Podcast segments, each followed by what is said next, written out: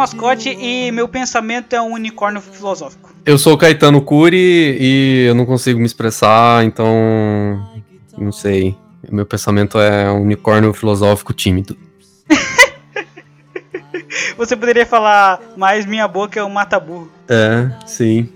Peguei do quadrinho, isso aí. Eu tô tentando lembrar de onde você pegou isso, né? Eu demorei para perceber a referência.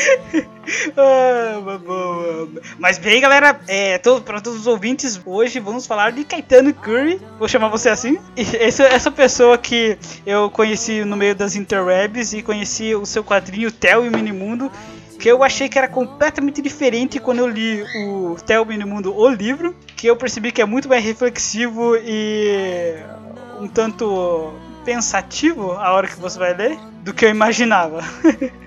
Que bom. Cara, você tem uma, você tem uma maritaca aí, aí no fundo? Eu achei interessante ter. Eu nunca, nunca bati um papo com ninguém que tivesse uma maritaca junto, um, mar, um, um papagaio. Ah, é que eu não, eu não, deixo ele, ela no quarto, eu sempre deixo fora, mas ela. Não, chama ela pro papo aí, tá legal. é, pra caso vocês não sabem, é uma calopsita. Calopsita. Ela é. fica aqui no meu ombro.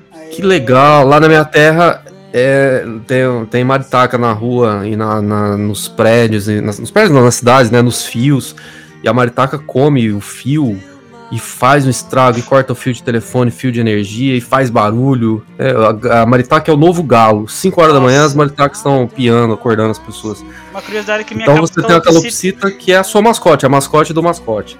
É, a minha a mascote mascote, vou dizer assim. Na verdade é do meu irmão, ah. mas ela sempre fica aqui no quarto com a gente. É a nossa companheira aí. Ah, uma ah. curiosidade é que essa calopsita já quebrou três, é, três teclados meus e dois mouses. Eu tenho que comprar tudo sem fio pra não ficar mordendo. Ah, e tá vendo? Tô falando.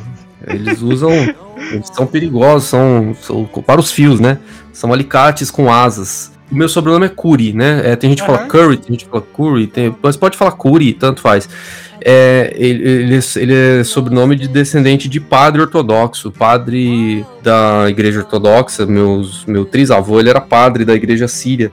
e aí todos os descendentes de padre levam o sobrenome Curi. Eu não sei se tem a ver com Cúria, deve ter alguma coisa a ver, mas é, mas é por isso estou te respondendo uma coisa que você tinha me perguntado fora do ar. Sim, Ou seja, que eu respondo sem a pergunta ter sido feita, entendeu? eu respondo a pergunta que foi feita fora do ar. E vocês estão vendo o nível que vai ser essa conversa aqui, gente. Vocês Já estão é percebendo. É, é isso aí, então vamos lá, papo.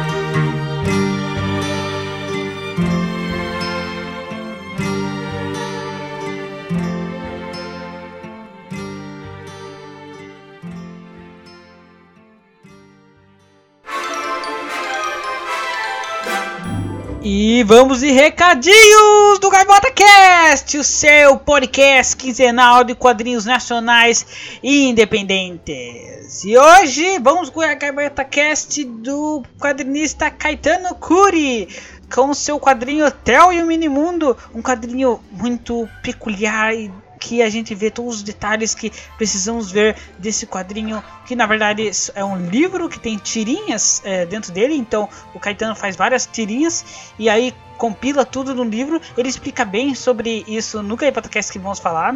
E nesse momento dos recadinhos, eu vou falar como você manda os recadinhos. É, você pode ir no nosso site gaivotaquadrinhos.com e lá na página contatos enviar um e-mail pra gente, ou você pode ir no nosso Instagram e no nosso Facebook Gaivota Quadrinhos e mandar uma mensagem pra gente no nosso inbox que temos o maior prazer de ler para vocês. Não importa se for leitor de quadrinhos ou até quadrinista que queira participar do Gaivota Cast e também sugestões que podemos ter de temas de falar aqui no podcast, não só entrevistar mais artistas, mas também assuntos que podemos falar envolvidos ao mundo quadrinhos nacional. E também para você quadrinista que está lançando seu quadrinho no Catarse ou alguma coisa assim, manda pra gente que a gente quer saber, porque a gente quer comprar mais quadrinhos para evoluir a nossa estante e eh, posteriormente chamar você ou algum artista novo que está lançando um novo quadrinho para o Gaivota Cast. Recadinhos bem curtinhos para vocês aproveitarem bem esse Gaivota Cast que está filosófico e bem pensativo. Vamos lá!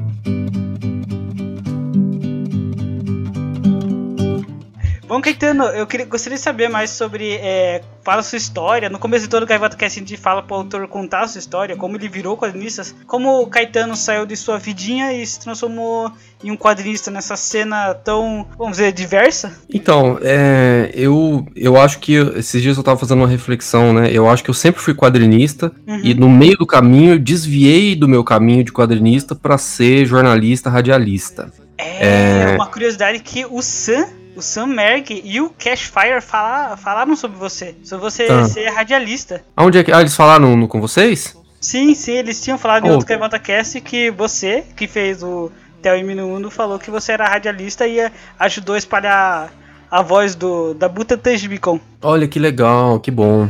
Então, é, eu trabalhei como, como radialista dos 16 anos até os 30, até o 34, ou seja, até o ano passado.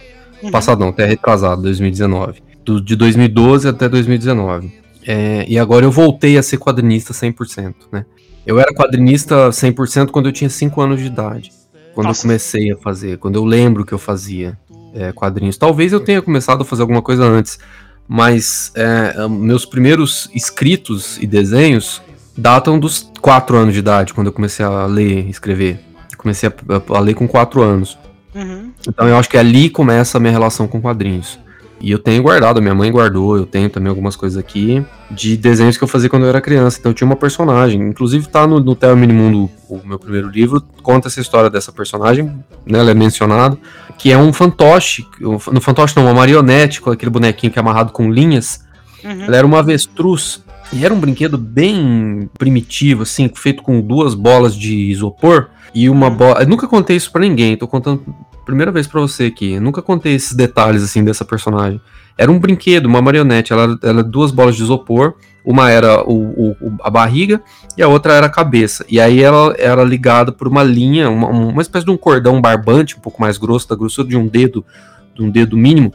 E, e, as pernas dela também. E nos pés tinham toquinhos de madeira que e ela dançava. Ela era amarrada por cordas de, de fios de nylon que eram presos a uma espécie de uma cruz, né? Um, um, um X. E aí a gente mexia esse X e o bonequinho andava, a, a, a avestruzinha andava. E ela tinha algumas penas, umas plumas, enfim. E aí eu transformei aquele brinquedo num personagem, que chamava Tiofrinha era um personagem que eu tinha quando eu era criança. E eu desenhava é, a bolinha, a cabeça, a bolinha, o, cor, o, o fiozinho no pescoço e as, os pezinhos como dois fios. Ela era praticamente um boneco de palito, só que em vez de ser um homem, era um avestruz, que, que era originado de uma, de uma, de uma marionete real, de um brinquedo real. Provavelmente deve ter tido alguma, eu devo ter tido alguma influência é, inconsciente ali da graúna, do enfio, que era um pouco parecido com isso, sabe? Uhum. que era o corpinho, a cabecinha, muito provavelmente houve alguma influência aí. E essa foi minha primeira personagem. Então isso faz, faz 30 anos. Eu tô com 35, faz 30 anos, então eu tenho 30 anos de carreira como quadrinista. Porque mesmo no período em que eu trabalhei com, com jornalismo, com rádio, eu não deixei de fazer quadrinhos. Eu sempre fiz, eu nunca parei. Então, dos 5 anos até os 35, eu venho desenvolvendo um traço, um estilo, talvez nem sempre fazendo quadrinhos, eu fiquei um bom período fazendo charges pro jornal lá da minha cidade, pro, pro Correio Sudoeste, antes pro jornal da região, e, e sempre em paralelo com, com, com rádio ali, alguma coisa ligada ao jornalismo. E aí em 2019 eu saí da Rádio Bandeirantes, eu pedi para sair porque eu tinha lançado o livro 1 do Theo Minimundo e quis explorar esse, esse caminho aí. E desde então eu tô vivendo de quadrinhos, desde 2019. Ou seja, eu voltei a ser a criança que desenhava, só que com outras responsabilidades, obviamente, né? Que eu preciso pagar aluguel, eu preciso pagar minhas contas e eu preciso vender livro e vender meu trabalho para poder conseguir sobreviver disso. Mas, nossa, que massa. É, você contando como é, de criança você já era quadrinista, você se dispõe e já se relaciona como quadrinista, então. É, sim. Então eu, eu, eu sou um pouquinho dos dois, né? Eu sou um pouco ligado ao rádio, porque eu ainda não consegui me desligar totalmente do, do rádio. Eu saí do, de um emprego formal como radialista, apresentador, enfim, repórter, mas eu ainda tenho vínculo com rádio. Eu tenho um programa que eu faço com, semanalmente, inclusive antes de gravar esse podcast, eu estava apresentando esse programa é, no YouTube, no Facebook. Olha! E também, e também na rádio comunitária local, a gente faz uma rede é, de, de, de páginas e grupos de imprensa lá de Guaxupé, minha cidade, a gente fala de assuntos da cidade. É, eu falo lá de Guaxupé porque eu tô em São Paulo, né? eu moro em São Paulo hoje. E, e tem também um podcast, junto com dois amigos, que chama Meio Rádio, que o senhor está convidado para ouvir. Ah, meio claro. rádio. Você Meio anota aí. Meio rádio, é. E aí a gente fala do veículo rádio, a gente fala do jornalismo, só que de um jeito que ninguém nunca falou. um jeito bem maluco e nonsense. Bem maluco, é bem louco. É um, é um programa editado, é um podcast que é, é roteirizado. Ele tem roteiro e tem edição com, com efeito, com trilha. Com, é como se fosse um dial de rádio que você vai mudando as estações. Sim, E aí você ouve várias, várias sketches de humor, assim, muitas delas sobre o factual e outras sobre coisas que, atemporais e universais. Mas é bem, bem engraçado, muito divertido fazer. É, Então eu não consigo o- desligar o do rádio. Meio rádio 34, aviões, Páscoa e a volta do menino cantador. Esse é o último, é, o mais É, recente. Legal, legal. Esse é o, o episódio mais recente que a gente gravou essa semana. Ah, sim. É, porque a sua voz já lembra de um radialista muito. Você tem já o. É o microfone. Também.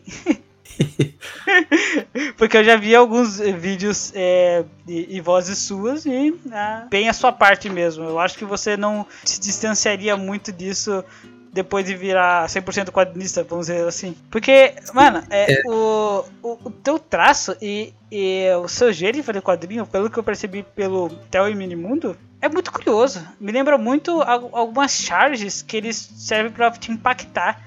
E do, do decorrer do livro, dando spoiler aqui, decorrer do livro, tem algumas é, partes no rodapé que fala sobre a história daquela, daquela tirinha. Sim, sim. É, tem, tem algumas curiosidades, né? Sim, É, porque tem algumas tirinhas que precisam ter uma, uma explicação. Tem umas que são mais temporais, que elas são, são ligadas a eventos momentâneos ali. uhum, E tem umas que tem. tem a- a- na, na verdade, todas elas têm uma história por trás. sim. Tem a história da história. Mas eu não posso ficar contando também a história da história, senão perde a graça. Né? Porque você vai. Pô, você pega lá um, um- um compositor. Aí ele escreve uma música. Aí ele tem que explicar o que ele quis dizer com a música, sabe? Tem que explicar o que, que motivou, o que inspirou a fazer aquela música. Eu acho que perde um pouco a graça também. Perde a poesia, né? Uhum, Então é legal a pessoa ver aquilo e saber o que, que o cara quis dizer com isso, o que, que, tá, o que, que aconteceu. Tem uma ou outra que eu conto, tem um vídeo que eu gravei que eu coloquei no YouTube, que eu conto a história por trás de uma tirinha muito popular do Theo Minimundo, que é uma tirinha que o Theo tá sentado com a cabeça entre os joelhos, e aí a Eulália, que é a borboleta que filosofa com ele, chega junto e aí fala assim: é, Você tá triste ainda? Ele fala: Tô. Aí ela: Que tal seguir em frente? Aí ele responde: De que lado fica a frente? Aí ela: Do lado de dentro. Aí ele ergue a cabeça e ela sai voando. Essa é uma tirinha muito popular do livro Terra Minimundo. Só que ela foi motivada por um, a partir de um diálogo real. Então eu, tenho, eu fiz um vídeo no YouTube que conta qual é esse diálogo, o que, que aconteceu com essa tirinha específica. Mas não, não dá pra ficar contando todas as histórias, né? Senão acho que perde um pouco a graça. Mas, mas tem as notas de rodapé, sim, no, no 1, contando alguns detalhes, e no livro 2 também. Né? Porque o livro 2 é o livro da pandemia, foi feito em 2020. no Finalzinho de Sim. 2019 e durante 2020 quase o ano todo, até outubro. E aí eu conto ali, porque eu fico pensando uma pessoa que vai pegar esse livro daqui 10 anos e vai, sei lá, né? Espero que daqui 10 anos a gente nem lembre mais disso. Claro que a gente vai lembrar, né? Mas É. talvez uma, uma, uma criança de, sei lá, uma criança de 10 anos vai pegar esse livro daqui 10 anos, vai pegar esse livro e vai olhar, vai, o que que esse povo de usando máscara? O que que é isso aqui? Né? Ali tem uma explicação. Então, então é isso. E, e quando você, tipo, decidiu criar o, o, quadrinho em si, o, o- ou as tirinhas até o Minimundo, qual que foi sua, a sua maior é, motivação? Inspiração, Inspiração, motivação. motivação de fazer ele. O mascote eu acho que é um processo que a gente vai é, vivendo, né? É, um- é é uma transformação que a gente vai vivendo. É, quando eu era criança, eu fazia quadrinho de criança. Uhum. Né? Inclusive no livro do, do Theo Minimundo 1 tem um, uma tirinha de criança que o Cordeiro de Sal, o editor do livro, separou e colocou lá na apresentação do livro, que é um elefante que chega um ratinho e aí o elefante se assusta, sabe? Uma história bem coisa de criança mesmo. Então a criança está preocupada com a criança, o universo da criança é isso, é o elefante, é o ratinho, é o, o a fada, né? O, sei lá. Tem- Tem, essa coisa do, do, do livro infantil, da, da Disney, né? Esse universo que a gente cresce envolvido nisso. Quando a gente vai crescendo, a gente vai meio que rompendo com essas coisas, dessas brincadeirinhas de, de, de criança. Então, você, aí eu comecei a fazer já na fase mais adolescente, início da, da vida adulta. Engraçado falar início da vida adulta, porque eu não me sinto um adulto, mas tudo bem. É, de adolescente, início da vida adulta, eu comecei a fazer uns quadrinhos sobre um, um cara que usava um saco de pão na cabeça e que filosofava sobre as coisas da vida, mas eu nem sabia o que era filosofia, eu ainda não sei, mas na época eu não sabia menos ainda. E aí eu comecei a fazer esse personagem que chamava Pança, né? Ele era o Pança, usava um saco de pão na cabeça, ele tava num clube, e, e enfim, eu não tinha muito o que dizer. Então era mais também a piada pela piada, né? Ah, o clube vai ser fechado, não sei o quê. Ah, o cara não escutou porque ele é surdo. Ah, as, as, as piadas de idiota, assim, uma piadinha. Não, não, não, tem, não tem uma reflexão ali, né? Sim. É uma piada pela simples graça de fazer piada. Mas aí o Pança começou com o tempo, ele começou a aparecer algumas reflexões sociais. Começou a aparecer a questão da desigualdade, tinha um personagem que era um mendigo, então o mendigo é, eu vivia com fome, né? Então, então, aí ali começou a aparecer alguma coisa de reflexão. Tem até uma tirinha da Páscoa, que é o pança com o ovo de Páscoa na mão, segurando o ovo de Páscoa e fala: Obrigado, Jesus, por morrer todo ano. Amém. Né? Porque todo ano ele ganha o ovo de Páscoa porque celebra a morte de Jesus. Tá? Então tem, ali tinha um esboço de, de, de, de reflexão. Né? De, eu sempre fui um sujeito muito crítico, mas eu ainda não sabia como esboçar essa crítica nos quadrinhos, ainda tinha uma coisa de humor, né? Sempre tinha uma coisa de humor engraçado. Aí um dia eu, eu, entrei na página do Jovem Nerd e falei, nossa, que legal, fazer mandar uns quadrinhos para eles aqui. Eu vi que tinha um pessoal mandando quadrinho. Falei, ah, vou mandar também. Aí eu mandei umas tirinhas lá, fazendo a paródia do Caverna do Dragão com Star Wars. E aí eles gostaram e me chamaram para fazer toda semana os quadrinhos lá. Chamava Caverna do Jedi, não sei se você chegou a ver. Não, uh, eu acho que eu não lembro disso. Eu peguei o Jovem Nerd quando ele ele começou no YouTube, no Nerd Player. Nossa, mas eu sou muito fã do Jovem Nerd e, e tanto que eu já queria fazer muito tempo um podcast. É, hum. Depois veio o Gaivota Cast, que eu comecei a fazer. Mas inspiração muito ao Jovem Nerd, que eu era grande fã. Eu ainda sou. Meio que Quantos anos você tem? Eu tenho 20. 20 então, 20. Você tem 20 anos, você tinha 10 quando eu fazia as tirinhas do Caverna do Dragão, do Jedi, ah, entendeu? Sim. Então é por isso, é, foi 2010, 2011. 2010, 2011. É, e aí e era uma época que, que não tinha Facebook, sabe? Não tinha nem Orkut direito. Uhum. É, que aí uh, o blog era muito forte, o blog era fortíssimo. Aí o Facebook engoliu tudo, né? Acabou esse negócio de blog. Sim. Até tem, mas é. Na época o blog era muito forte. E aí eles tinham um blog toda. E era aquela coisa, né? Toda semana, cada dia da semana é um conteúdo. O meu conteúdo era na quarta, então toda quarta-feira era o dia do Caverna do Jedi. E aí era personagem, era o Darth Vader brigando com o Vingador, era o, o robô lá, o C3PO, ele era homossexual, então sempre tinha aventuras homossexuais do robô, sabe? Então... Aventuras homossexuais do robô. é, tem uma cena que o Magneto, o Magneto lá do. do, do... do X-Men o X-Men dá uma encoxada nele, né? Sabe? Tipo, ele puxa ele pra dar uma encoxada. Então, assim, tinha, tinha essas bobagens, sabe? Coisa de, de moleque. Não, não era um negócio. É, assim, na época eu achava o máximo, o pessoal adorava, né? Eu tô achando engraçado. É, então, mas eram as bobagens. Aí tinha a Sheila, a Sheila do Caverna do Dragão, a personagem, Sim. ela ficava com todo mundo, ela saía com todo mundo. E cada dia ela tava com, com uma hora ela dava pro mestre dos magos, outra hora pro não sei o que, sabe? Era um negócio insano aqui. Ah, mas era o que você tinha na época. É, por exemplo, era isso, era, é. Era uma é, tem, reflexão tem... do que você, você era. Era o que você gostava. Então você botava no papel ali o que você achava engraçado, o seu mundo ali. Era o meu mundo. E fazia um sucesso absurdo. Tem uma tirinha que tá o Chewbacca sentado é, e, e, a, e ela saía com o Chewbacca. ela tinha o caso, ela namorava com o, o Hank, eu acho que é Hank, que é o cara do o loiro lá da, da Arc é, Flash, do Caverna é. do Dragão o arqueiro, é, aí ela namorava com ele e ele sempre tava procurando ela, ela sempre tava desaparecida, né, porque ela tinha usava a touca, a, a, capa da invisibilidade lá. E aí tem uma cena que tá o Chewbacca, e aí passa o Hank e fala, ô Chewbacca, beleza? Bom, bom. Ele passa e quando vê ela tirar a capa, ela tá sentada no colo do Chewbacca, entendeu? Então, é, era essas bobagens. Tem, uma, tem um quadrinho, cara, que é super, é super conceitual, assim, abstrato. São três cenas, não tem nada, são três cenas em branco. Aí a última cena é a Sheila e o Harry Potter tirando a capa da invisibilidade, os dois pegando. É, era esse tipo de coisa que eu fazia. Tá no site do Theo Minimundo, quem quiser ver, tá lá. Ah, eu legal. fiz um compilado. Tem umas que eu, que eu acho que é muito, muito aberração, eu tirei. Eu deixei só as que eu acho que são mais publicáveis, assim.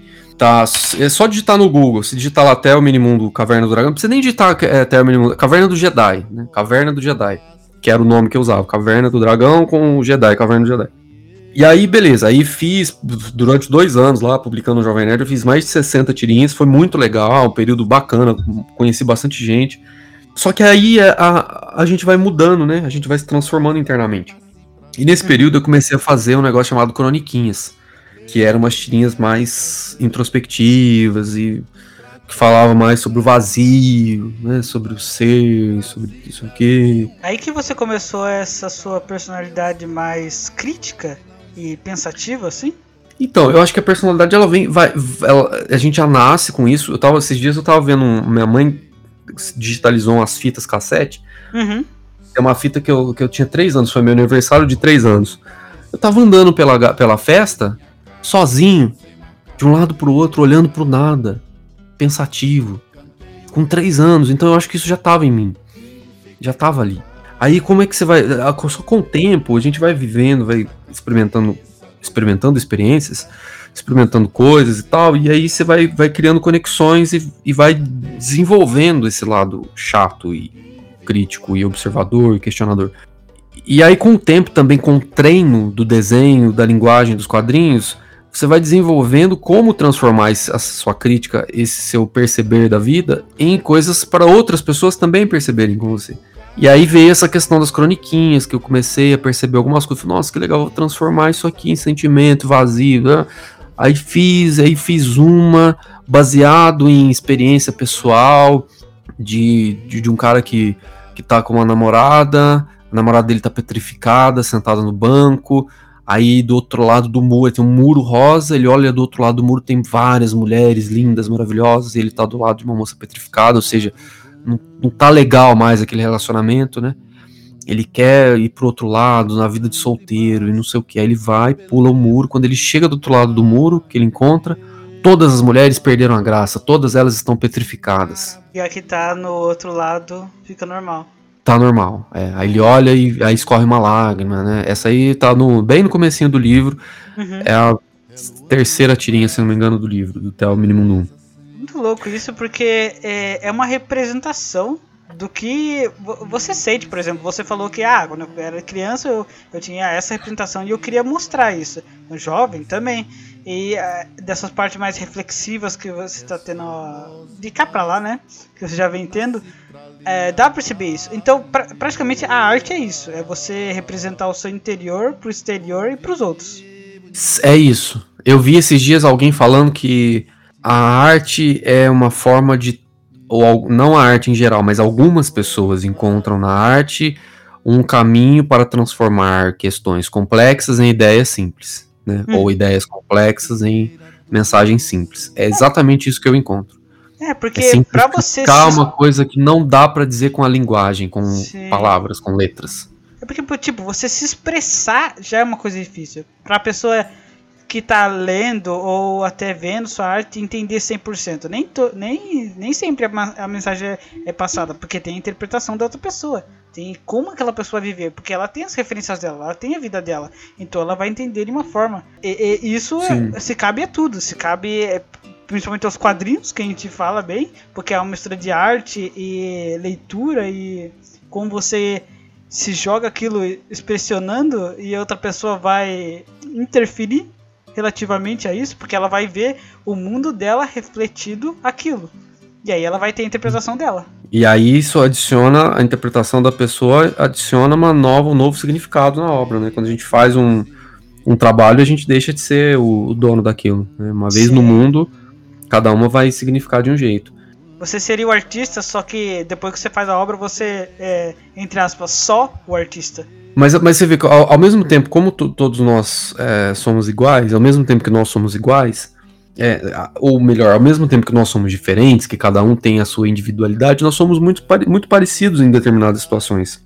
E por sermos parecidos, as pessoas é, encontram eco nos quadrinhos como se fossem elas dizendo. E eu vejo muito isso em coisas que, por exemplo, eu tenho um, um um autor que eu admiro profundamente, que é o Odir, Odir com, com Y, Odir, uhum. ele, ele traduz exatamente o que eu sinto nas coisas que ele desenha, nas coisas que ele escreve. É de uma profundidade, de uma delicadeza, de uma sutileza absurda. Então, assim, ele tem a singularidade dele, eu tenho a minha, mas quando eu vejo aquilo, parece que foi eu que escrevi. Na verdade, é aquilo que eu gostaria de dizer e eu não tenho capacidade de dizer. Aí eu vejo num grande artista algo que eu gostaria de dizer, aí eu falo, nossa, é isso. É exatamente isso, isso me traduz. Mas por que, que me traduz? Porque também traduz ele, né? E aí a gente vê como nós somos máquinas e muito parecidos uns com os outros, como a gente age repetidamente, como o próprio sentimento, que é uma coisa complexa e, e, e intangível, é, como ele também tem lá as suas nuances de, de ser parecido um com o outro, né? Como, como, até o sentimento, que é uma coisa que você não vê, que é uma coisa que você sente, E isso é uma isso é filosofia pura. O que, o que é o sentir, né? Por que, que eu sinto isso quando eu vejo essa tirinha e outra pessoa sente a parecido com o que eu. E como é que você mede isso que eu senti e mede aquilo que a outra pessoa sentiu? Sim, como você sabe que se foi um sucesso aquilo que eu senti, sendo que aquela pessoa pode sentir praticamente a mesma coisa, só que você não sabe, não tem como medir, você Sim. não tem essa, essa relação. É, pode ser algo completamente diferente que ela pessoa vai sentir que você nunca vai sentir, pois você não, não tem, é, por exemplo, a perspectiva dela. Mas ao mesmo tempo a gente sente coisa parecida, né? É. Isso que é interessante. As, nós somos muito diferentes, as pessoas, cada um tem a sua experiência de vida. Mas tem coisas que são, que são praticamente idênticas. Reações que são iguais. Você tava, vamos dar um exemplo aqui, você tá na sala de cinema, tá passando a vida invisível. Aí entra a cena da Fernanda Montenegro, que ela descobre lá o segredo lá e tal. Não vou contar para quem não assistiu, mas esse filme é maravilhoso. Aí quando vê, tá todo mundo chorando na sala de cinema. Por que, que tá todo mundo chorando, né? Seja, mas cada um tem uma experiência diferente de vida. Mas tá todo mundo chorando. É, essa que é, Na verdade, nem sei porque que nós entramos nesse papo de doido aqui, viu, mascote? a gente já disse na introdução que a gente já entra nesses papos de doido, então. Tá a gente tava indo bem até agora. Tá indo bem. É. A gente tá falando de você fazer os quadrinhos do. Que agora é o Theo e Minimundo. O Theo e Minimundo, é. Aí eu tô lá fazendo croniquinhas, não sei o que. Mas eu queria que tivesse um nome. O nome vai ser Croniquinhas. Legal, bonitinho. Só que não, não, não é Croniquinhas. Tem que ter um personagem. Porque todo mundo faz quadrinho, tá todo mundo fazendo quadrinho sem personagem hoje em dia. É moda, a regra é quadrinho sem personagem. Antigamente não, antigamente cada um tinha lá o seu personagem, né? A regra hoje é, é livre, é solto, cada um, todos, quadrinho sem personagem. Eu falei, eu não quero fazer quadrinho sem personagem, tem que ter um personagem. Porque personagem ele fideliza a marca, né? Vamos dizer assim. As Sim. pessoas se identificam mais com uma, um único personagem ali. Mas ao mesmo tempo eu não quero fazer aquele mundinho lá da Mafalda, que você só desenha Mafalda, Manolito e, e, e, os amigos dele ali, deles, né? É, Mafalda, Manolito, Liberdade, como é que chama? Suzanita. Eu não quero isso. Eu não quero ficar preso nesse universo. Calvin, Haroldo, a mãe do, do Calvin, o pai do Calvin, a Suzy, a professora e só. Né? Só tem isso de personagem. Uhum. Não, nossa, Deus me livre ter que desenhar todo dia sempre a mesma coisa. Não, não dá, velho. Não dá. Eu quero inventar outras coisas, fazer personagem diferente, com roupa diferente, com personagem que voa, que, sei lá, que explode, que cai do, do, do céu, que é o que eu fiz. Personagem que, que vira um monstro, enfim. O que, que eu vou fazer? Falar, vou criar um personagem que observa um mundo onde tudo pode acontecer. E aí veio a ideia de criar um menino que observa o mundo. Aí eu pensei, olha, como é que vai ser? Ele vai ter um binóculo? Ele vai ter uma luneta? Ou ele vai ter um microscópio? Nossa, um microscópio. Aí a minha mãe, lembrei que minha mãe trabalhou num laboratório de análises clínicas, não sei o que, que eu quando era criança gostava de microscópio. Aí, ó, criar um menino que observa a vida no microscópio. Então você tem um mundinho ali na lâmina do microscópio, onde ele vai observar tudo, e ali tudo pode acontecer. E ele vai ser tipo um deus. Aí veio o nome Tel, né? Que é, que é Deus. Mas é um Deus sem superpoderes, né? Sem poderes. Ele não, ele não consegue falar com as pessoas, ele não consegue entrar na vida das pessoas. Ele só observa, ele é um espectador, Sim. ele não interage única, com as pessoas. A única coisa que ele consegue fazer pro mini mundo, né? É observar. Ele Só. reflete algumas coisas, ele come, é, conversa com a Eulália, acho, é, sobre é, o, o, mundo que ele tá vendo, que ele tá observando, só que é só isso. Ele não pode é fazer isso. nada por eles. É, não, não. E tem até uma parte da tirinha que tá um, um homem assim, meio, meia idade, assim, e, tudo, e ele olhando para cima. E é como se fosse olhando pro Theo, olhando pro, pra Deus, sabe? E ele fica observando e fala, mas é como se eu não pudesse fazer nada, eu só, eu só estou vendo você. Assim como você não pode me alcançar e eu não consigo te alcançar. Sim, é isso, é isso. É, aí há uma conexão, né? Você tem 100, as pessoas que são mais. Eu sou frio e cético, enfim. Uhum. Eu não sou espiritualizado, assim, né? Mas as pessoas que são mais espiritualizadas vão encontrar uma conexão, né? Entre um ser maior e, e um, e, e, nós aqui, né? Sim. É, aí veio, aí, beleza, vou colocar Tel, Minimundo, aí depois senti que precisava de uma personagem para interagir com ela. E aí veio, eu falo veio porque vem como se fosse uma psicografia, né? É uma coisa que vem sem muito esforço, sem pensar muito. Parece que já tá pronto, que já tá dado.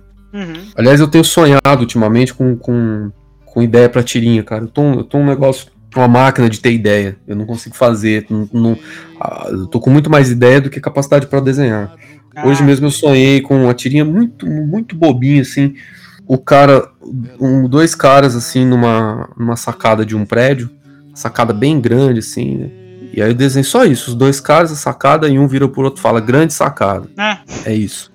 é isso. É uma bobagem sem tamanho, mas eu preciso fazer. Eu tava, sonhei com essa piada. Eu sonhei, Putz. eu vou fazer só pra ver o que dá. Pior que eu já tava. Uh, tipo, esses dias eu tinha pensado, tipo, ah, de onde vem a expressão sacada? Ah, boa sacada. É, essa sacada. foi uma ótima sacada. Eu imaginei, uma sacada. Por que uma sacada? Porque eu tô falando, ó, oh, vizinho, boa sacada. Sacada, é, grande sacada. Alguém já deve ter feito isso, mas, mas eu vou fazer. Vou esperar o, o autor reivindicar.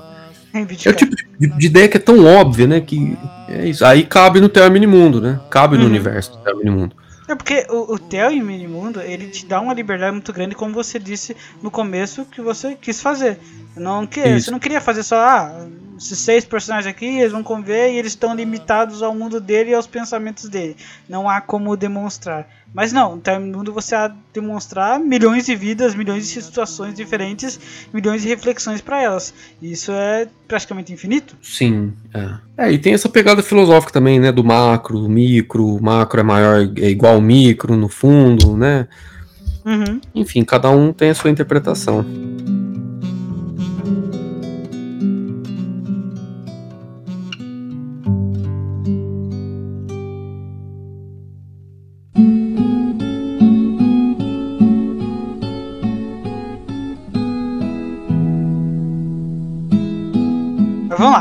Falar do, quadrinho em si, de, da arte dele, do, do roteiro em si, como é que você monta, como é que você faz. O seu jeito de desenhar eu acho muito legal, porque tem lá a, a minimalista ali, com a Eulália e o, e o Theo, o, com o casaquinho dele verde, com a calça marrom, o cabelinho dele ruivo. Mas aí alguns personagens quando chega perto eles focam assim nos detalhes, na, nas rugas, em alguns defeitos que a pessoa tem, saca? Com os olhões, assim. Uhum.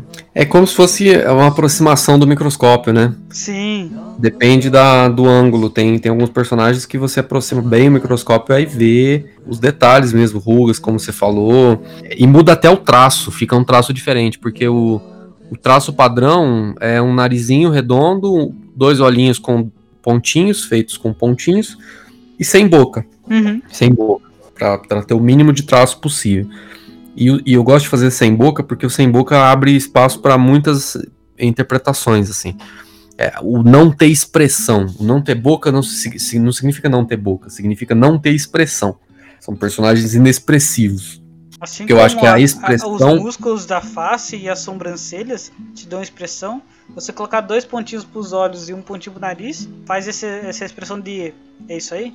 É essa a expressão. É, é uma expressão neutra, assim, né? Claro uhum. que o Theo, por exemplo, tem algo, tem a hora que aparece ele com o olhinho, com o olhinho fechado, ou triste, com lá com a sobrancelha para cima, mas é muito raro, é muito raro. Normalmente é, tem, tem, tem alguns quadrinhos também que eu faço o olhinho esticado, um olhinho é, como se fosse uma reta na vertical, uhum. que é como se estivesse regalando o olho. Mas eu tento fazer o mínimo possível de expressão, porque eu não quero que caracterize o, o Theo Minimundo como um quadrinho de humor, sabe? Tanto que eu faço o olho com o olho pontinho, porque o olho pontinho ele é, é diferente do olho bolinha com um pontinho dentro. Porque o olho com bolinha, né, uma bolinha, um pontinho dentro, você já, já fica um cartoon, já fica uma coisa mais cômica. Eu, não, eu quero que seja um negócio mais, mais André Dahmer, né? Vamos dizer assim. O Dahmer, uhum. observando os traços do André Dahmer, que eu cheguei a essa conclusão que, pô, tem que fazer sem boca os personagens. É, é, é melhor fazer sem boca. Porque a, a boca, ela, sei lá, ela entrega muito, né? O que o cara tá sentindo. Tem que ser uma coisa bem fria. Você, por exemplo, tem um personagem, o Pintinho lá da Alexandra. Ah, como é que ela chama? Alexandra alguma coisa, que ela publica hum. na Folha de São Paulo. O pintinho da. É, é um pintinho e a galinha. O desenho não tem expressão nenhuma, é só o pintinho de longe feito no, no, no pente, tosco, tosco, né? É, é, é, é eu não posso nem chamar de pixel art aquilo, porque aquilo é, é, é tosco, é, e, e, também não posso dizer que é feio, porque é bonito, é, tem uma estética, tem, tem é, é, complexo aquilo. Não é um desenho de criança, uma criança não consegue fazer aquilo. Então é o pintinho e a galinha mãe dele. Então ele tem o pintinho de lado, a mãe sentada, e a partir daquilo ela usa todos é, todas as histórias do Brasil, tudo que está acontecendo agora, ela tá, tem feito muito no factual. Então ela põe a galinha com a faixa presidencial. Então tem hora que a galinha é o Bolsonaro, tem hora que sabe. E, e, sem expressão nenhuma, sem rosto, só texto e algumas imagens. A imagem não é tão relevante ali. Eu tento fazer isso no, no, no Theo Minimundo algumas vezes, né? Mas não. Mas é claro, não se compara, não dá para comparar o traço, é, são coisas diferentes. Estou querendo dizer que, que às vezes você não colocar expressão, você transmite uma mensagem, um ar de profundidade, vamos dizer assim do que quando você coloca expressão. Até alguns desenhos eles preferem, é, desenhos para criança, para o público infantil, eles preferem fazer uma expressão exagerada, porque é mais ou menos que, que a criança está percebendo. Ela percebe que ela não tem essa micro expressão, sabe? Ela sabe que o, o rosto aberto, com os olhos e a boca aberta, assim, com as sobrancelhas bem arqueadas, você lembra uma expressão de susto ou de alegria. Uh, então, para ela, tem que ser bem, bem, bem exagerado para ela começar a entender, é, ter essas referências de ah, ele tá muito feliz. Até que você percebe alguns desenhos que estão sendo lançados, eles são assim, eles têm essa proporção exagerada de alegria ou de tristeza. Sim. Ele tá triste mesmo, ele nossa, tá muito bad, ele joga a cara no chão para demonstrar mesmo. Sim, é. Irmão de Orel, né? Irmão de Orel é. Um exemplo é irmão de Orel. Aquilo, é, é. É, é Alexandra Moraes que ela chama. Joguei no Google aqui, Alexandra Pintinho, aí apareceu Alexandra Moraes. Certo. É, é isso, é isso. Porque o Theo Minimundo é exatamente isso. Ele não é um negócio infantil. Não é infantil, apesar de. Claro, tem crianças que, que leem, né? Tem crianças de 10 anos, de 20 anos que leem o Theo Minimundo. É, mas ele não é um livro infantil. E eu vou dizer que eu não sei, eu não sei se é um livro que dá para definir por faixa etária. Eu ia eu perguntar acho, isso mesmo, se eu, é Eu acho que dos 15 pra frente já dá pra, pra, pra captar, sei lá, 14.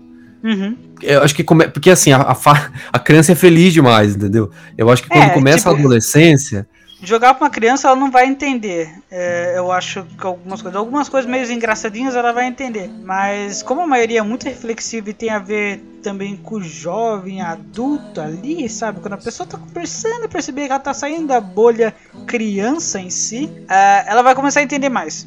Senão ela vai pensar, ah, o desenho é legal e é isso. Porque, por exemplo, em algumas partes do, do livro Theo e Minimundo, é, é uma aquarela bonita. Então é bem cores bem fortes, bem vibrantes. É. é que tem muita coisa que fala de morte, né? De, de, de fim, de vazio. Tipo, e a criança não tem isso. É, quando ela, ela, começa a falar de morte, aí o Theo começa a ficar triste.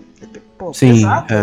pensar pesado. isso. Pesado. É isso. Mas, mas, esse é o problema, né? Se eu, se, eu não posso me pautar fazendo um livro infantil, assim, ah, não vou colocar isso porque isso aqui, se criança for ler, a criança não vai. Não, cara, não, não posso, não dá. Assim, claro, tem, tem algumas coisas que eu não vou colocar exatamente por isso, porque eu sei que criança. E, e também são coisas que eu sei que não vai mudar nada, que só vai atrapalhar. É, eu não vou botar uma cena, uma mulher pelada no livro, não vou botar, sabe? Esse, esse, tipo de coisa eu não vou fazer. Uhum. É, eu, não, eu não vou falar de coisas é, de sacanagem, não, não, não vou. Não, não vou porque não é meu feitio, não é, da, não é a minha linha. Mas eu não vou, por exemplo, vai, vai chegar um dia que vai sair o livro 3.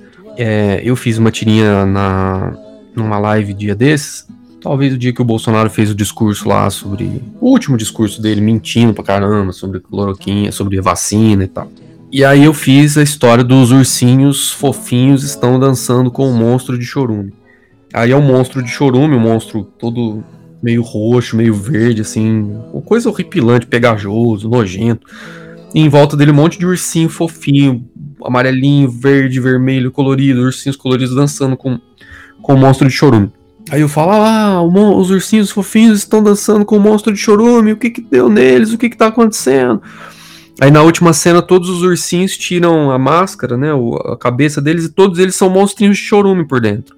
É pesado o negócio, porque eu quero dizer que as pessoas que defendem o monstro de chorume são também monstros de chorume, por mais fofinhas que sejam as aparências deles.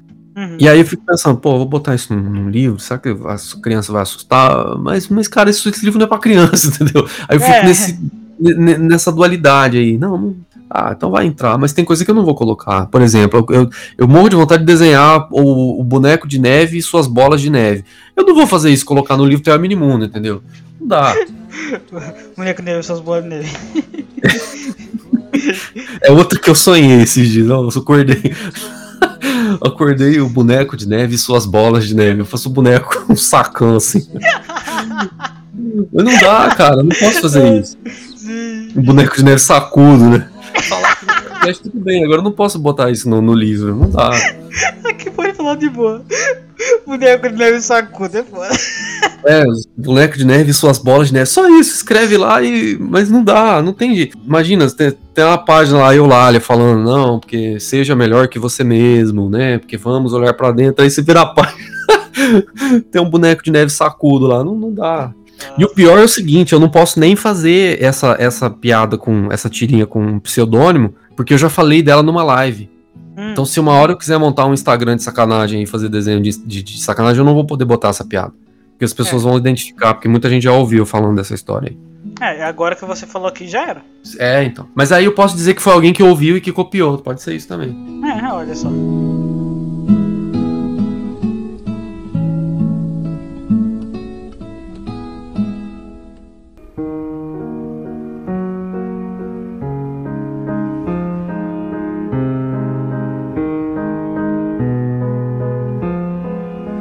Theo, é. Theo, já tô maluco, mano. Não tem problema, tem, tem, pessoal confunde mesmo. É mesmo? Tem gente que me chama de Theo, é, muita gente. Tô com o livro do, do seu livro aqui na, na, na minha frente, eu olhei o Theo, bem grandão, Caetano, é, tem que lembrar disso. É, tipo, é, é, a metade do, do quadrinho pra frente, você começou a fazer novos estudos, novos experimentos, né? Por exemplo, de aquarela que começa Uh, até o na, na capa dele, que tem essa. Eu acho muito da hora isso. Que você abre as duas, duas asas assim e aí forma um, uma tirinha gigante da, da capa dele. Sim. É, ele tem. É uma aquarela, né? Aliás, esse é o último desenho do livro. É a capa. Hum, do livro 1. É o último desenho que eu fiz.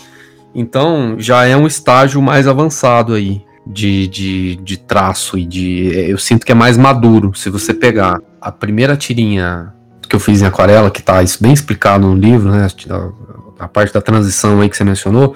Uhum. E se você comparar com a capa do livro e a, a essa parte, essa, essas duas orelhas abertas, né? Que formam uma paisagem, você vai ver que o traço é bem diferente. É, porque houve, houve, eu sinto que houve um amadurecimento aí no traço. Uhum. E se você pegar o, o, livro 1 e o livro 2 e comparar, você vai ver que mudou muito, muito, muito, muito de um pro outro também. Hum, então teve uma mudou certa evolução aí. Mas é isso, é o treino, né? Quando a gente vai fazendo a mesma coisa várias vezes e não repetindo, mas sempre acrescentando uma coisa nova, sempre se desafiando a fazer algo diferente, é inevitável que no, com o tempo, aquele acúmulo de pequenas variações de um desenho para o outro vai se refletir na totalidade da obra. Sim, a gente é, é como se fosse a evolução, a evolução do Darwin, né? É, são milhões de anos para você perceber, para ter uma criação de uma nova espécie. No, no, no, desenho, na arte, na escrita, na vida, no trabalho, no amadurecimento pessoal, é a mesma coisa. São é, dia a dia, são pequenas mudanças no dia a dia, são pequenas camadas de de, de poeira que vão caindo ali que vão formando uma montanha. Então são pequenas camadas de transformações, aprendizados que vão transformando uh, a gente num, num, ser melhor. Agora, diferente de uma montanha que vai é, passivamente acumulando poeira, nós não temos que acumular as coisas passivamente, a gente tem que ir atrás. E ir atrás e propor fazer conexões, novas conexões mentais e criar novos aprendizados e construir novos aprendizados para a gente chegar no final da vida melhor, não vou dizer melhor, mas com um conhecimento maior ou com, uma, com habilidades mais diversificadas e mais aprimoradas do que quando a gente começou. Então a gente tem que Sim. perseguir. Eu conheço muitas pessoas que, inclusive me vem uma pessoa pela cabeça agora, mas é, não, claro que não vou mencionar o nome, mas eu conheço é, pessoas que fazem, que estão numa determinada área profissional há 30 anos, por exemplo. 30 anos. Então, pô, o cara tem 30 anos de carreira. Só que ele fica 30 anos repetindo aquilo que ele aprendeu no primeiro ano. Né? Então ele está há 30 anos fazendo a mesma coisa sem aprender nada, nada novo, sem criar nada novo, sem absorver nada novo, sem praticar nada de diferente desses 30 uhum. anos. Então não é 30 anos repetindo 30 vezes o que você aprendeu no primeiro ano, não. É cada ano você aprende um pouquinho mais. E aí eu vou dar um exemplo meu. É que eu tenho coisa pra cacete pra aprender. Mas assim, eu não gosto nem de pensar nisso. Eu olho a quantidade de coisas que eu tenho que aprender, a quantidade de coisas que eu aprendi, me dá, me dá uma, uma, uma tristeza profunda, porque minha vida não vai, dar, não vai ser é, longa o suficiente para aprender tudo que eu queria. Mas recentemente eu comecei a fazer um curso de desenho anatômico, de desenhar, de, de, de desenhar proporcionalmente a figura humana, desenho da figura humana. Você pega o livro 1 e pega o livro 2, que tem dois anos de diferença, algumas tirinhas uma para outra, você vai ver que muda completamente a forma de desenhar a figura humana por causa de um curso de, de Udemy, de curso de internet que eu paguei 30 reais. Uhum. É muito curioso isso de, de melhorar na, na arte, no, no roteiro também, na forma de criar. Que a gente é, falou também no podcast de sequências que a gente fez com o Rodrigo, o Thiago e o Kiko da Comics. A gente falou bastante sobre isso, de como é evoluir de forma não exagerado, mas não perdendo a linha, não perdendo a base do que você começou, do que faz o interesse, mas em si você evoluir e, e criar coisas novas dentro do que você estabelece é, aquela obra. Por exemplo, você não vai exagerar e perder a mão aí, porque vira outra coisa, não vira mais o quadrinho. Você não tá fazendo uma evolução, você tá fazendo outra coisa. Sim, sim. Eu, cara, eu me dá, eu falei da, né, do exemplo que do, do Kino, né, do, de fazer a Mafalda é, todo dia. Claro que o Kino encontrou um, um ele encontrou a excelência ali. Aquilo é a excelência do trabalho dele. Uhum. É a excelência. Só que assim, eu, eu não quero chegar num ponto de, de, de tô aqui fazendo um, desenho, chego e falo, é isso, pronto, e daqui para frente eu vou fazer isso repetidamente pro resto da vida, eu não sei se eu consigo. Eu, eu, sinto que há uma, uma. Eu tenho uma necessidade de transformação, de descobrir coisas novas, de inventar coisas novas. Eu, eu, sinto, é uma coisa que me move, né? É o vazio que me move, como diz a tirinha do, do balão, que o cara sai voando com o balão. Ah, é, é o vazio verdade, que me move. Que ele fala que, ah, eu me sinto tão vazio, é, vazio por dentro, aí o balão começa a voar, aí o balão fala. É o é, vazio também. que me move. É, sobre sua, suas referências e inspirações que você teve desses 30 anos aí, é, que você pode compartilhar pro pessoal que tá, tá ouvindo a gente, que quer ser quadrinista um dia, ou só é um leitor de, curioso mesmo pela sua arte, o que você pode passar para eles e que referências são boas para eles terem? É, sabe que eu, eu tem uma coisa que esses dias eu tava lendo um livro eu fico lendo livro de gestão, de coisa de empresa. Uhum. É, porque eu tenho uma empresa de quadrinhos, né? De fazer meus livros são uma empresa. É, minha arte é. Eu montei uma empresa para vender meus livros, para divulgar, para fazer as coisas. Sim. Eu me formalizei para fazer isso, né? É, porque o, o, o, me formalizar me obriga a crescer. Porque eu pago imposto, eu pago contador, eu pago essas coisas. Então, isso é uma coisa. É, é, é que eu criei mais, meio com o intuito de dar um passo grande, sabe? Não, eu quero. Eu quero. Eu, eu, eu quero emitir nota fiscal, eu não quero viver na informalidade, eu não quero. Sei lá, eu não vendo muita coisa, mas o que eu vendo é o suficiente para eu viver. Uhum. E eu quero fazer o negócio direito, sabe? Eu quero fazer a coisa correta. E isso foi um, um passo que me obriga a, a sempre estar tá produzindo, porque eu preciso manter a empresa funcionando, né? Preciso manter Sim. a loja virtual, tenho vendo print, originais, enfim. É, eu não sei por que, que, eu tô falando isso. Esqueci aqui por que, que eu tô falando. Você perguntou por que, que é, é dica para as pessoas que querem começar. ou que estão fazendo quadrinhos. É, referências e inspirações. Referências e inspirações. Cara, eu perdi completamente aqui o fio da meada. vou lembrar, não, vou lembrar, pera aí. Referências e inspirações. Não, mas tinha, tinha, tinha alguma coisa. Eu não, eu não tava falando isso à toa. Tinha, eu ia chegar em algum ponto que tinha a ver com isso que eu tava dizendo. Mas enfim, referências e inspirações. Eu gosto muito de. Ah, lembrei. Olha que viagem. Que viagem, que viagem. Essa Eu tava dizendo que eu leio livros de empresa. É, é isso. Eu, tava, ó, eu gosto. Eu, eu leio livros de empresa. Livros que porque eu tenho uma empresa, é isso. Né? Eu leio livros de empresas. É, aí, num desses livros, eu li uma coisa que é muito interessante. Pegue uma coisa que é seu ponto fraco e transforme isso numa vantagem. Eu tenho um ponto fraco, agora eu lembrei. Voltando aqui. Eu tenho um ponto fraco entre milhões de pontos fracos, um, um deles é esse. Eu não sou leitor de histórias em quadrinhos de super-herói e coisas afim. Eu li poucas coisas de quadrinhos longos. Li Asterix, Tintin, principalmente. Hum. Mas eu não sou um profundo conhecedor, na verdade, eu não sou um conhecedor nem raso de desse universo de quadrinhos, de graphic novels, de, de quadrinhos de uma história só num, num, livro, num gibi, vamos dizer assim. Exceto, né, as turmas da Mônica da vida. O meu negócio é tirinhas. Então, é, o meu foco, o meu ponto fraco é não ter lido isso e, consequentemente, acaba se tornando um ponto forte, porque as poucas coisas que eu li transformaram o meu trabalho numa coisa focada e próxima da, daquilo que eu tinha lido. Né? É, não que o, o, os quadrinhos que eu faço são parecidos com o Calvin Haroldo, enfim, mas eu simplifiquei a minha vida. Em vez de ler um universo de, de coisas, eu li algumas poucas coisas que me deram é, alimento para fazer o meu trabalho. É certo fazer isso? Não, não é. O certo é ler tudo. Mas como eu não li tudo, eu acho isso legal dizer que eu li pouca coisa de quadrinhos e as poucas coisas são tirinhas. E aí, Você quem são. um orgulho de falar isso? Cara, eu não, não sinto orgulho, não. Eu não sinto. Eu não sinto orgulho de, de dizer que, que eu não consigo concentrar para ler livro. Ultimamente, eu não tenho conseguido concentrar. Que a minha cabeça tá tão aérea, tão criando coisa, tão inventando, inventando ideia, pensando nisso, pensando naquilo, e, e conta pra pagar, e coisa para fazer, que eu não consigo concentrar pra, pra ler livros em geral. Uhum. Aí eu ouço audiolivro, né? Esse, por exemplo, que eu citei, tá, que é um livro de, de não sei nem o nome, é um livro de ideias para empresário. Esse é um que, que me abriu a cabeça para algumas coisas. E aí eu ouço, eu ouço no, no audiolivro. Mas não, não, não, não é uma coisa que eu acho legal. Mas ao mesmo tempo eu falo, bom, é o que eu tenho, né? E aí quem são, voltando lá no início da sua pergunta, quem são os poucos que eu li? Calvin Haroldo, Mafalda, o Charlie Brown, Snoopy e companhia, e para mim um dos maiores de todos que é o Enfio. Então esses assim são, são os, os para mim são os mestres, né, de, de, das tirinhas, são, são os mestres.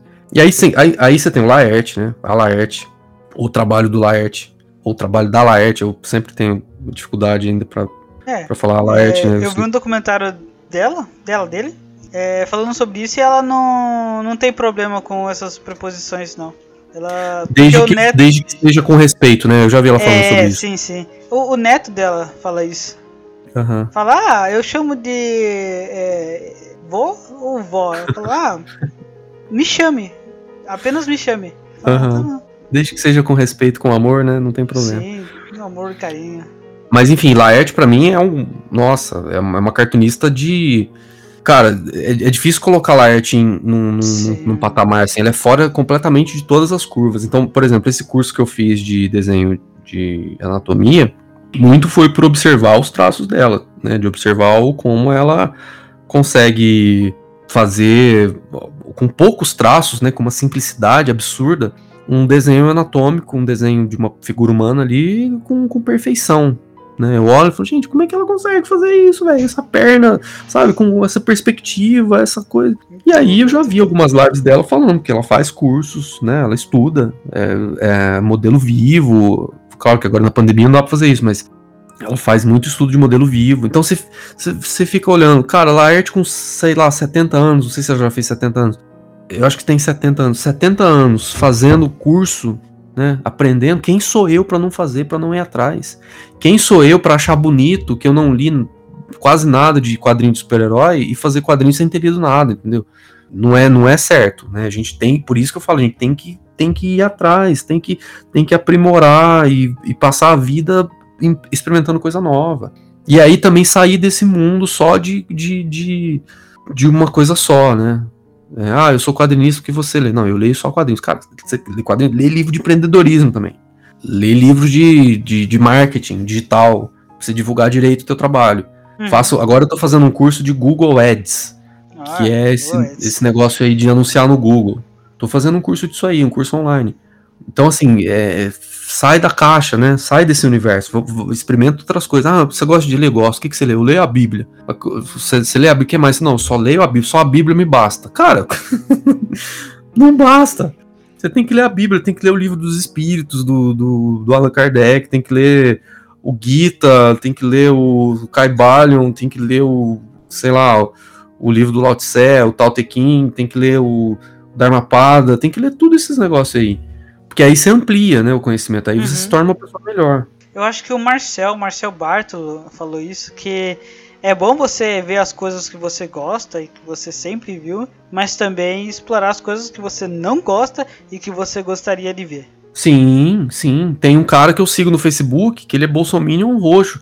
Eu faço questão de manter ele na minha timeline de interagir com as postagens dele. Interagir é dar play nos vídeos, aumentar, eu não comento, não curto nada, só observo uhum. para uh, eh, fazer com que o algoritmo mostre para mim os absurdos que ele anda vendo, porque eu quero saber o que, que essa gente tá, tá, tá assistindo pra, é, uh, ser uma... tão louca desse jeito. Eu tava pensando assim, tipo, como, não, deve ser, por exemplo, como essa pessoa chega ao pensamento de, por exemplo, é, eu não vou dar exemplo aqui, mas que isso é bom. Vamos lá, é uma coisa que eu acho errada, ele acha que é bom. Aí, qual é o, o raciocínio dela para chegar? É tipo, galera que acha que é, acredita que Terra é plana. Desculpa, mas hum, hum, não, pra mim não. uh, mas tipo, o que que essa pessoa viu e pensa para chegar nesse nesse resultado? Você fica, mano, não deve, ela não deve estar tá fingindo ela deve ter certeza que ela acredita nisso. Certeza. Então, o que, que, ela, que chega a pessoa a pensar isso, entendeu? É, é, é me é rola, às vezes. Né? Me, me, me, rola. É tipo galera que pensa em teoria da conspiração. Eu fico pensando, mano, eu gostaria de acreditar numa, numa teoria de conspiração. para ver qual o quão longe vai a pessoa para acreditar nisso. E, o quão longe o pensamento da pessoa vai acreditar nisso. E, por exemplo, eu até julguei. Se a pessoa é feliz com isso, quem dera eu acreditar numa teoria da conspiração pra ser feliz. Porra. Então, mas é uma felicidade inautêntica, né? É uma é. felicidade. É uma vida inautêntica, uma vida baseada numa mentira, numa farsa. Que vida é essa baseada numa farsa? É igual você colocar uma pessoa num globo de neve e falar, essa é a sua vida. Ela tá feliz ali? Tá, mas é um globo de neve. Exato, é, é isso. Aí a gente voltou pro negócio filosófico de novo. Sim, ah, mas sempre. Até, até eu tô me contendo aqui para não entrar no, no, no papo filosófico. mas, bom, eu tô gostando muito do papo empresarial ultimamente, viu, mascote? Eu, esse papo empresarial me, me agrada muito, assim, sabe? Dessa ah, coisa legal, de, legal. de, de você ir atrás das coisas, de divulgar, de, de fazer contato com as pessoas, de mostrar Sim, o trabalho. É, o negócio né, de... de empreendedorismo é você fazer acontecer. Sim, é, sim. É. Si. Porque aí isso é uma coisa que foi necessário para mim, sabe? Eu tive que criar isso, porque eu, eu, eu tenho o conto da vaquinha lá, que o cara tinha uma vaquinha que dava leite, aí chegou um viajante e falou, nossa, é, o que, que vocês têm? Vocês são muito pobres. É uma família bem pobre, assim. Ele falou, vocês são muito pobres, vocês só têm essa vaquinha. Não, a gente só tem essa vaquinha. A única vaquinha, a única coisa que mantém a gente vivo é o leite que essa vaquinha dá. Aí de noite o viajante foi e empurrou a vaquinha do penhasco. E foi embora. E aí ele passou depois de dois anos lá, um tempo, ele voltou na, na, na Terra. E aí tava tudo diferente, tudo verde, a casa tinha crescido, tava maior, as pessoas estavam mais saudáveis, tinha um monte de plantação. Aí ele falou: ah, o que, que aconteceu aqui? Aí ele, uh, rapaz, você não acredita, aquela vaquinha que a gente tinha caiu do penhasco. Ou seja, o, o, o camponês ele teve. Isso é um conto antigo, né? Sei lá, uhum. chinês, isso aqui é uma história que todo mundo conhece o, o camponês teve que perder a fonte de renda dele para ele se virar, para ele ir atrás e, e, fazer a vida dele prosperar, né? Uma coisa que eu tava... E foi mais ou menos o que eu fiz, assim, eu larguei o um emprego para viver de quadrinhos, para ver o que dá, vamos ver o que dá. É porque, tipo, e aí eu, eu já... sou obrigado a fazer, eu sou obrigado a, a, a, estudar, a aprender, a ver como funciona, é, a mostrar o trabalho, a, a enfim, a, a criar estratégias para conseguir sobreviver vivendo de arte, né? Uhum. Eu tava discutindo esses dias com um amigo dele falar, oh, por que no Brasil tem tanto empreendedorismo foda, assim, empreendedor foda. Aí a gente começou a pensar, tipo, a, a, e no final a gente chegou à conclusão que é porque a gente é fudido. Essa é boa. Porque a pessoa que tá no sinal, se tá na praia vendendo água, ela é empreendedor. Mas por que ela tá fazendo isso? Porque ela é fudida. A gente é Sim. é fudida. A gente chega ao ponto que a nossa direção é essa. Ou a gente faz alguma coisa pra gente sobreviver que a gente é bom nisso, ou a gente não faz. Ou a gente simplesmente ou morre, não vive, é, ou morre. É isso. Sim. Esses dias eu tava reclamando que tem um carro, um carro, um cara, um carro da pamonha que para aqui, aqui na porta. E é uma mentira, porque ele fala assim: o carro da pamonha está passando na sua rua. Não tá passando nada, o carro tá parado ali. o carro da pamonha está parado na sua rua. Isso é mentira, o carro não está passando. E está parado debaixo da minha janela, mas tudo bem. Aí eu falei, cara, esse cara tá. Pô, meia hora que o cara tá aqui, velho. Aí eu fiquei pensando, me coloquei no lugar dele, né? Como diz o, o título do Theo Minimundo 2, O Lugar do Outro que é o, o, livro que foi lançado no ano passado, tem o prefácio do Sidão, do Sidney, do Sidney Guzman, é o lugar do outro. Aí eu me coloquei no lugar do outro, e aí tentei me colocar, falei, gente, o cara, o cara precisa vender pamonha, velho. Se ele não vender pamonha, ele tá morto, né? O cara tem que, tem que gritar pra Deus, pra Deus, pra Deus e o mundo escutar que ele tá vendendo pamonha. É mais ou menos o que eu faço. Sim, porque tipo, se você não gritar que você vende os quadrinhos, compre meu quadrinho, ele é bom, compre meu quadrinho, é. ninguém vai te ouvir e eles não vão comprar. Então, qual é a sua isso. escolha? Sua escolha é gritar que você tá vendendo quadrinho. É isso. É.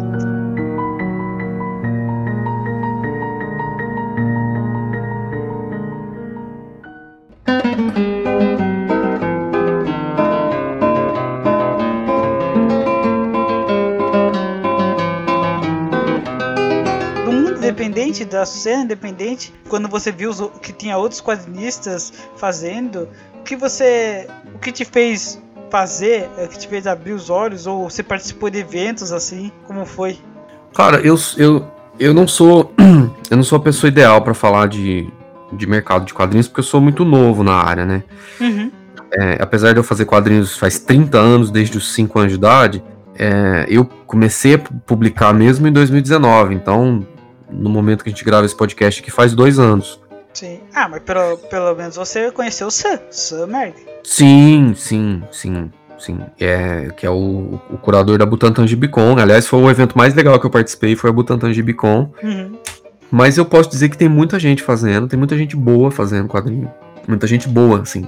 É, é um orgulho você estar tá num país que tem tanta coisa cagada e ter tanta coisa boa ao mesmo tempo, né? É um país tão medíocre, tão atrasado, com, com uma mentalidade tão porca e tão retrógrada em muitos aspectos e ao mesmo tempo muito avançado em outros, né? Eu acho que na área dos quadrinhos nós somos muito avançados. A gente tem, pelos contatos que eu fiz, pelas coisas que eu vi nos eventos que eu participei nesses dois anos, tem muita gente boa, tem muita gente boa. Tem mulheres fazendo quadrinhos demais, cara. Tem quadrinhos excelentes e e, autoras maravilhosas fazendo quadrinhos e que estão cada vez mais se impondo, né? Cada vez mais mostrando para que vieram. Uhum. É, cada vez mais quebrando essa coisa de quadrinho, coisa de nerd, um homem, isso aí já para mim é, caiu faz tempo, né? Nossa, aí morreu já. Isso aí é uma coisa que se alguém vê isso é porque precisa atualizar o, o repertório aí. É, leia quadrinho nacional. Leia quadrinho Sim. nacional.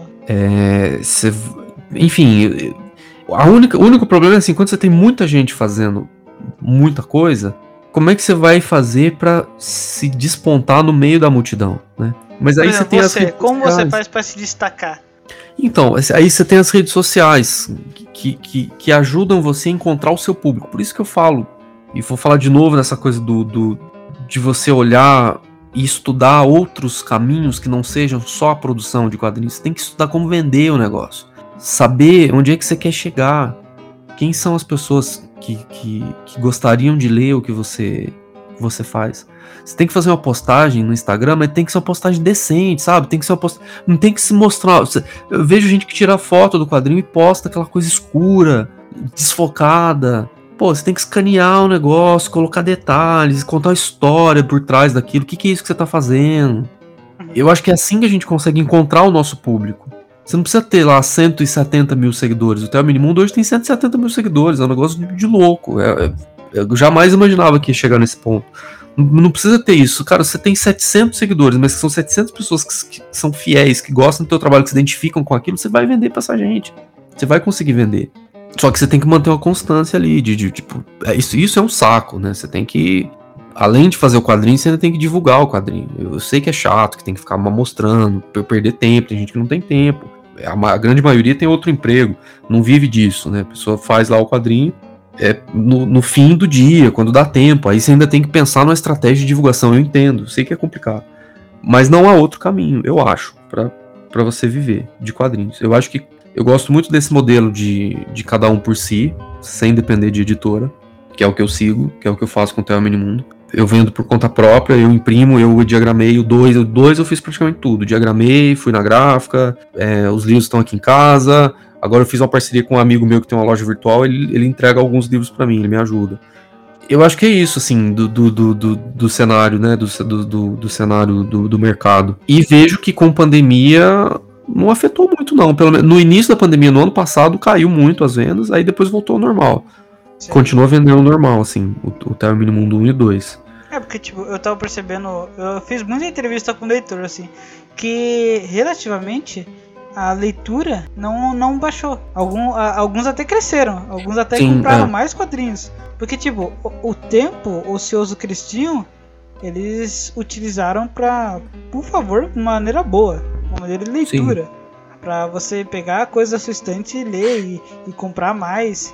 Por mais que a gente tá passando por uns. Algumas, uh, algumas pessoas estão passando por eventos difíceis, é totalmente compreensível de não poder comprar quadrinhos e tudo bem, porque quadrinhos não é, digamos, não é essencial para sua sobrevivência. Mas ainda assim, é, você sente a falta. Deu pra perceber isso? Que as pessoas, se as pessoas não tivessem isso, elas iam sentir a falta como se tivesse sentindo falta de pão. Sim. É. Mas é isso, mas, mas, eu vi em alguns lugares que a leitura cresceu, né? Ou pelo menos a compra de livros cresceu né, na, na pandemia. Mas a gente precisa saber aparecer, né? Tem que saber ah, encontrar o público, encontrar o público certo. Agora, eu entendo que tem alguns quadrinhos que, que, que é, é, é, mais difícil você compartilhar e viralizar isso nas redes sociais. Eu, eu tenho muita sorte porque eu faço um tipo de trabalho que ele ele, ele é feito em pequenas histórias, né? São tirinhas. Então, tirinhas, para quem faz tirinhas, é muito, mais é, muito, é muito mais fácil você compartilhar isso numa rede social do que o cara que faz uma história de, de sei lá, de, de 100 páginas é uma história só.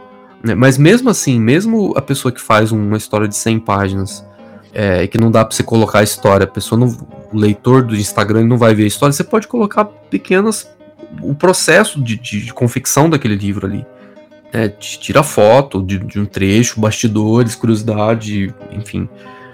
Vai despertando a vontade no, no, na pessoa de quando o livro estiver pronto comprar aquilo, né? Você tem que fazer o que eles chamam de, de, funil de vendas, né? Você vai, vai reunindo ali um público, de repente você faz um grupo, pega o e-mail dessas pessoas, se der, faz uma newsletter, manda uma newsletter, ó, oh, tô, tô lançando o livro tal, vai sair no, no dia tal, enfim mas são, são, são táticas de, de marketing digital aí, né, que tem que ser usadas. Eu acho que não há outro caminho. Não há outro caminho para se despontar aí na multidão. Eu acho que tem que você tem que usar ferramentas que estão disponíveis. É isso.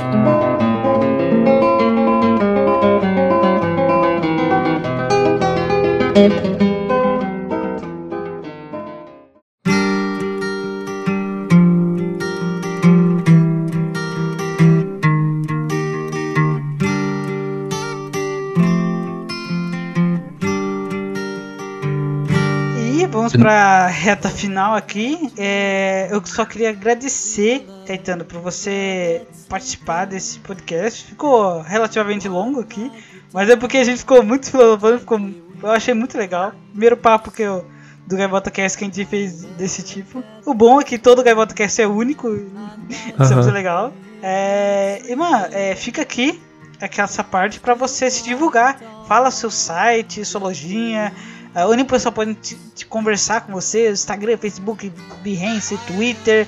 É, fala aí suas redes. Mascote, é, eu agradeço muito aí o espaço, é, fico muito feliz em estar tá participando aqui com você. Você é um cara que entende bastante do assunto, né? E eu, eu me sinto às vezes até um pouco desconectado dessa realidade dos quadrinhos, como você percebeu, pelo fato de eu Poxa, não ser um... eu sei! Eu sei! Pelo fato de eu não ser, de eu não ser tão ligado assim ao, ao mercado, enfim, ah, de ser uma pessoa nova, eu fico sempre muito, muito honrado em poder manter contato com, com pessoas como você que, que estão é, dentro desse, desse, desse universo há mais tempo, assim, que são leitores ou que são é, jornalistas, né, ou podcasters, enfim. Isso é muito, para mim é sempre muito enriquecedor, né? Sempre muito enriquecedor esse tipo de contato. E falando em contato, como você me perguntou, uh, tem o instagram.com.br e minimundo, lojinha do tel.com.br, que é onde eu vendo os livros e os, as tirinhas, os prints. Lá na lojinha do Tel tem um botão de WhatsApp, por enquanto está ativo. Eu não sei se vai ficar, mas ainda não está me incomodando, né? É, eu fiquei com medo de colocar um botão de WhatsApp as pessoas começarem a me mandar muita pergunta e tal, tirar muita dúvida sobre o processo de compra da loja, mas está tranquilo, é até legal, porque às vezes as pessoas perguntam, ah, não, vende com moldura, né? Eu já respondo na hora, não, não tem moldura, ah, não, tudo bem, já vou fechar o pedido. Né? Então ali tem meu WhatsApp, se vocês quiserem mandar mensagem pelo WhatsApp ou pelo Instagram do Theo Minimundo, fica à vontade. Acho que é basicamente esses dois endereços aí. Tem um canal do YouTube também, youtube.com.br Minimundo, que eu tenho feito vídeos desenhando lá. Sim. E... É um muito legal, que você às vezes coloca umas animaçõezinhas, eu vi também. É isso, é. As, as animações são feitas pelo Felipe Tajiba, que é um parceiro do Theo Minimundo que ele anima algumas tirinhas, transforma em, em, em desenhos animados pequenos, curtos, né? Curtíssimos. E, e, e coloca lá também. É, é, bem legal. E é isso. Muito obrigado aí pela, pela oportunidade e desculpa qualquer bobagem que eu possa ter falado. Ah, aqui é um espaço livre e esse é o espaço para você falar. Se não tem isso aqui, não sei o que tem, mas é isso que eu quero transformar. Mas ah, eu fico honrado por você dizer essas palavras eu, eu não me sinto como um cara que sabe muito, na verdade eu, sei, eu percebo que eu sou um cara que sabe muito pouco, mas pretendo saber mais. E isso aí, é, todos os links vão ficar aqui na descrição. Caso você, ouvinte que está ouvindo a gente, queira que o Caetano participe de outros GaivotaCasts e alguns GaivotaCasts de assuntos específicos, coloca aí, manda pra gente, ou é, nosso Instagram, é, nosso Facebook, nosso site, e fica à vontade aí e fica com os minutos finais que Caetano foi um prazer enorme participar dessa conversa. Obrigado, mascote. Prazer foi tudo meu e um, um abraço para todos, todos os ouvintes aí do Gaivota Cast. Gosto muito de podcast. Podcast é um, uma coisa que me, me encanta muito, assim, e, e, eu acho que tem tudo a ver, né? Tudo a ver com comigo. É, essa questão do, do, do, podcast, porque como eu falei, nasci aí no, no, numa família onde tinha um avô radialista e sempre gostei muito de rádio. E para mim é sempre um grande prazer falar em, em, em podcasts, e, e, em especial no seu, que é, que é um podcast especializado em quadrinhos. Muito obrigado. Isso aí. Valeu, galera. Até o próximo Gaivota Cast. Falou!